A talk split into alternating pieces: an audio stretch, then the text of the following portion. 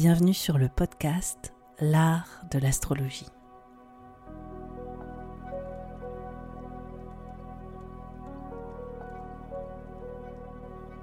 Je me présente, je m'appelle Annabelle, je suis astrologue. Dans ce podcast, j'espère te donner une perspective inspirante sur les cycles que tu traverses pour t'apporter plus de confiance. Je pratique l'astrologie comme un art intuitif qui nous permet de remettre du sens à notre trajectoire. Inclusif et engagé, ce podcast a pour but de te donner une nouvelle vision de l'astrologie pour en faire ton propre outil de création. C'est au travers des horoscopes, des décryptages que j'opère, mais aussi grâce aux invités que je reçois, que j'espère te donner des possibilités bien plus lumineuses sur les expériences que tu vis en ce moment. Pour être sûr de ne manquer aucun épisode de l'art de l'astrologie, n'oublie pas de t'abonner sur la plateforme de ton choix, mais aussi de noter ce podcast. Je te souhaite une très bonne écoute.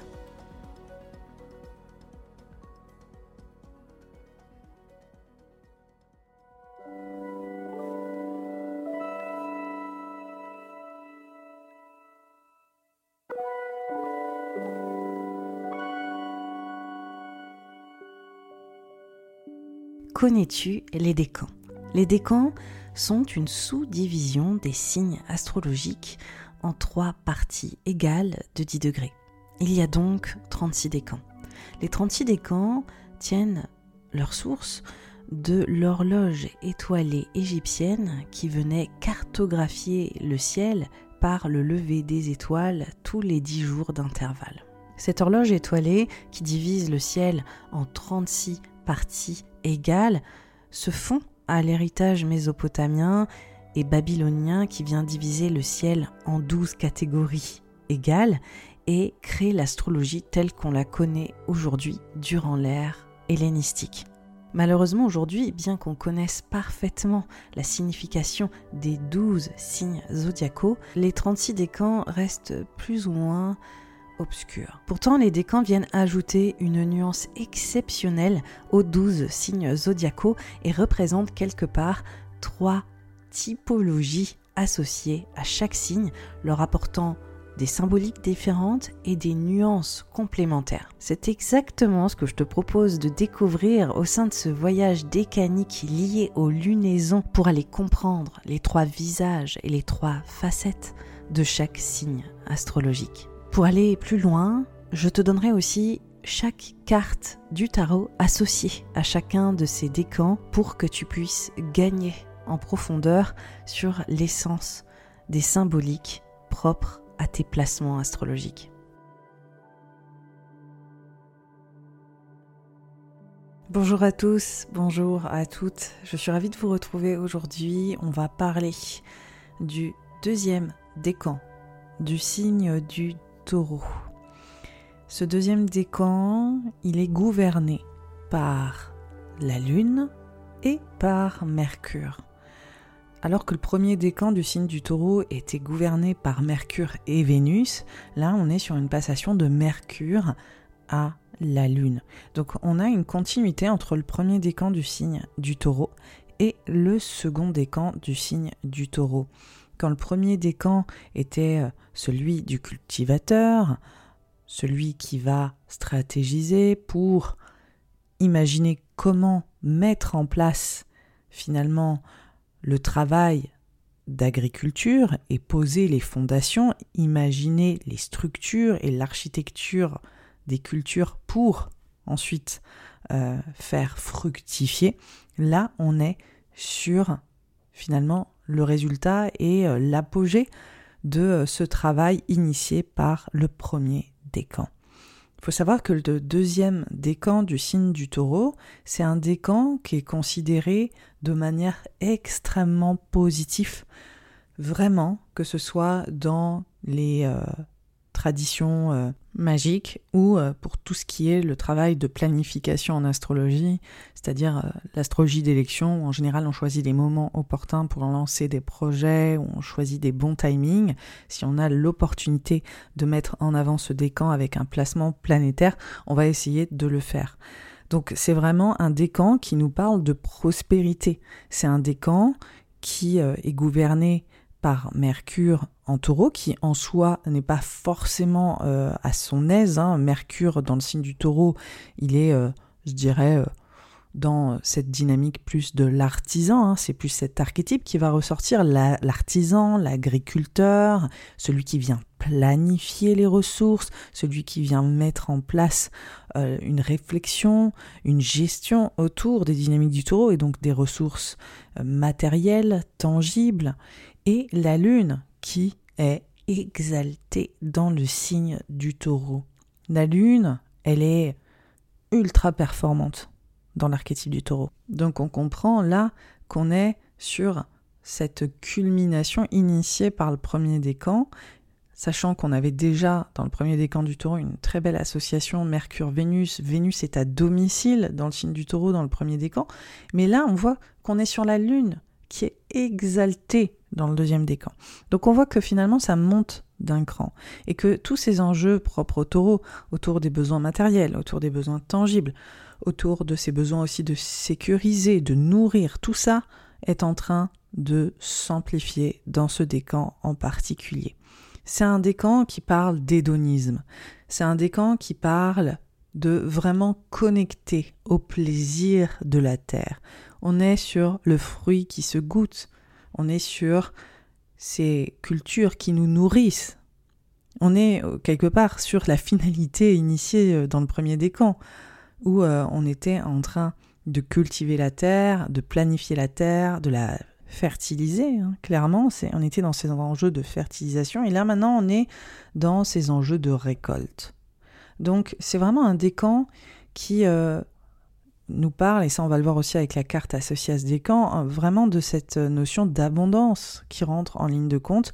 Évidemment, les choses sont toujours plus complexes hein, dans l'imagerie décanique et puis dans les symboliques euh, archétypales des signes, on n'est jamais sur une vision binaire de il y a que du positif dans un décan, il y a que du négatif dans un. C'est plutôt un mélange. On a toujours euh, les deux faces d'une même pièce et on a en fonction de nos placements aussi dans ce décan et ce que ça vient raconter des façons tout à fait différentes de les vivre. Donc on voit que dans ce décan, c'est euh, une gestion autour de finalement cette récolte, qu'est-ce qu'on en fait de cette récolte? Qu'est-ce qu'on en fait de euh, cette abondance? C'est la question qui est posée avec euh, ce décan et euh, aussi est-ce qu'on a manqué de cette abondance? Parce que ça peut être la question qui est posée aussi. Le fait de d'avoir un besoin immense de sécurisation tangible, de se sentir valorisé dans la matière et en même temps d'avoir aussi la sensation qu'on n'a pas assez ou qu'on a manqué, parce qu'en fonction de vos thèmes astraux et la façon aussi dont ce décan est vécu dans votre thème astral, ça peut aussi être une thématique.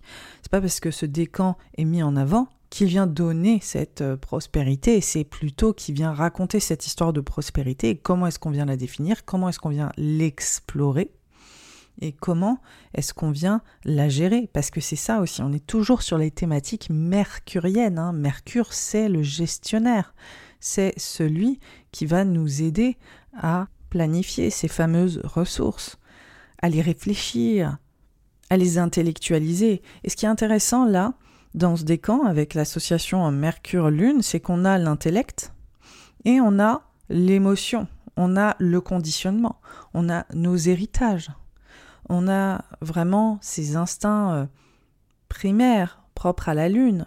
La Lune, c'est vraiment euh, ces réactions euh, primaire et primitive sur, euh, sur les besoins. C'est euh, la lune, c'est le bébé qui vient naître et qui veut euh, son lait. C'est ça la lune. Hein. La lune, souvent, c'est comment dire une, une émotion ou des ressentis ou des besoins qui sont tellement innés qu'on a du mal à comprendre d'où ils viennent ou qu'on a du mal à les déconstruire et après on se rend compte qu'il y a peut-être une part d'éducation dedans, que nos ressources elles ont été aussi apprises, en, en tout cas la gestion de ces ressources-là et donc ce décan il vient interroger la stabilité de la Lune.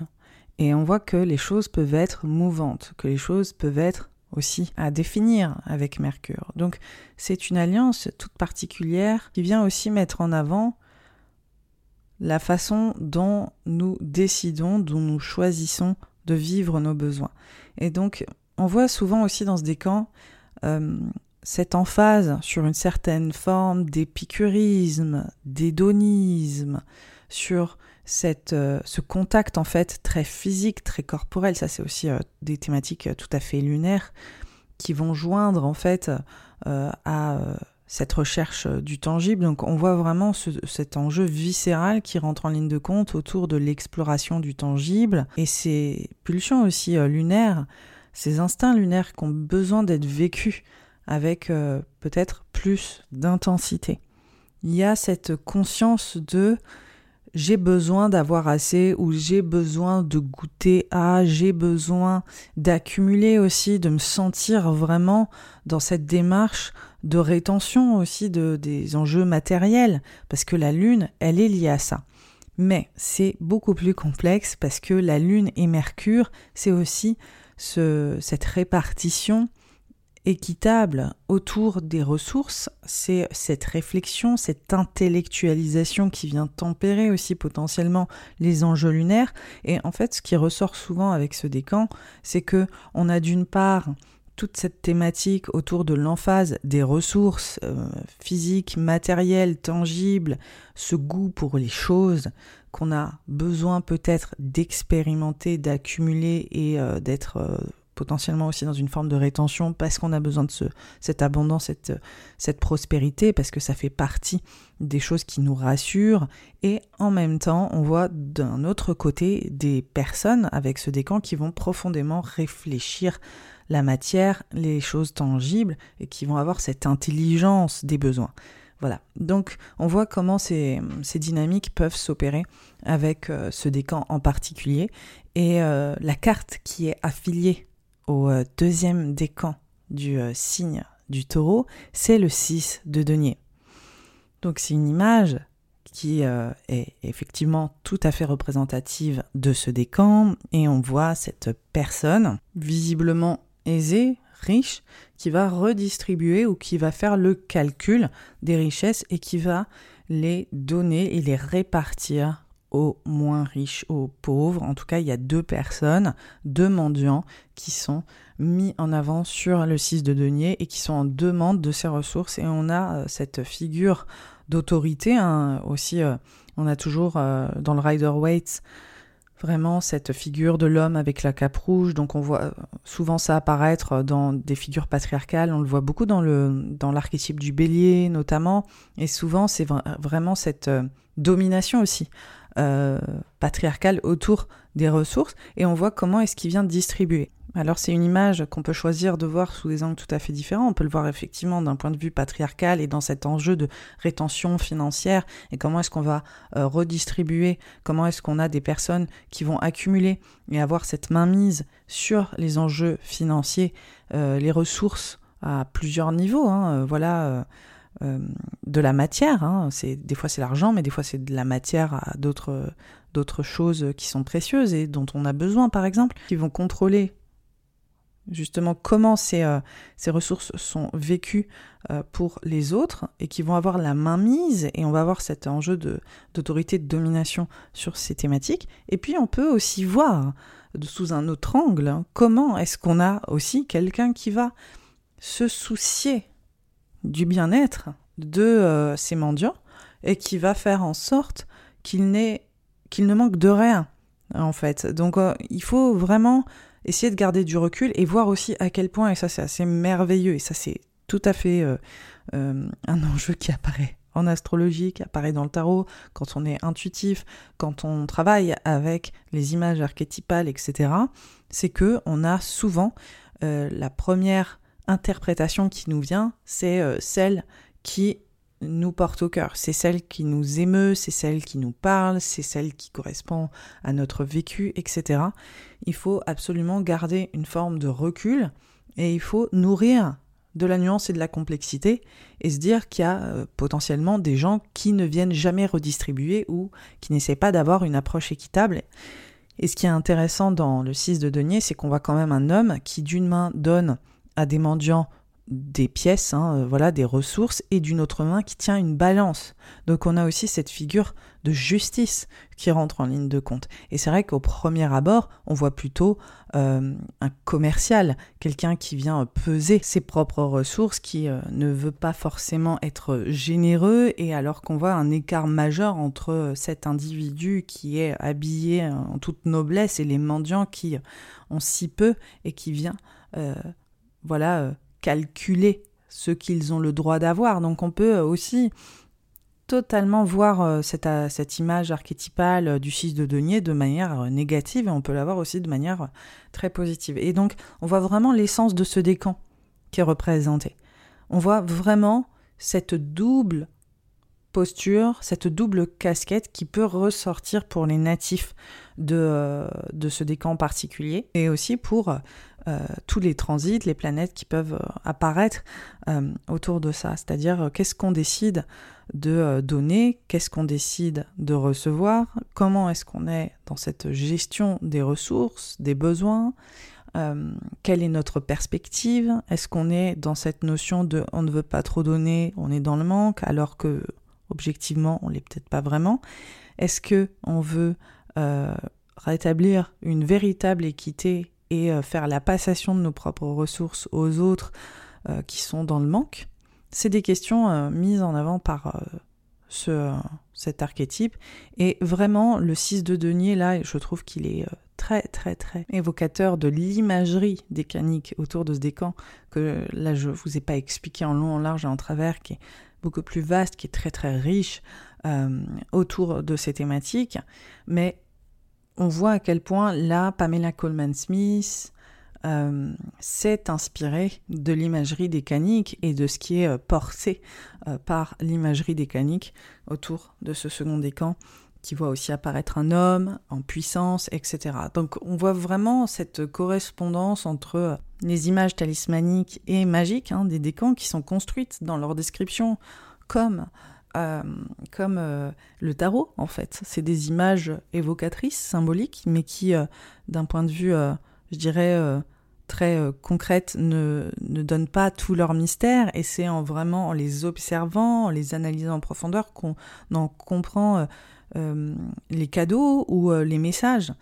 Et on voit qu'il y a cette passation-là euh, particulière entre euh, ce 6 de denier et ce second décan euh, du taureau, qui est ce décan de l'abondance et de la prospérité et de qu'est-ce qu'on fait, comment on décide de le vivre, comment est-ce qu'on le gère, comment est-ce qu'on laisse aussi certaines personnes avoir la main mise sur ça, comment est-ce qu'on redistribue?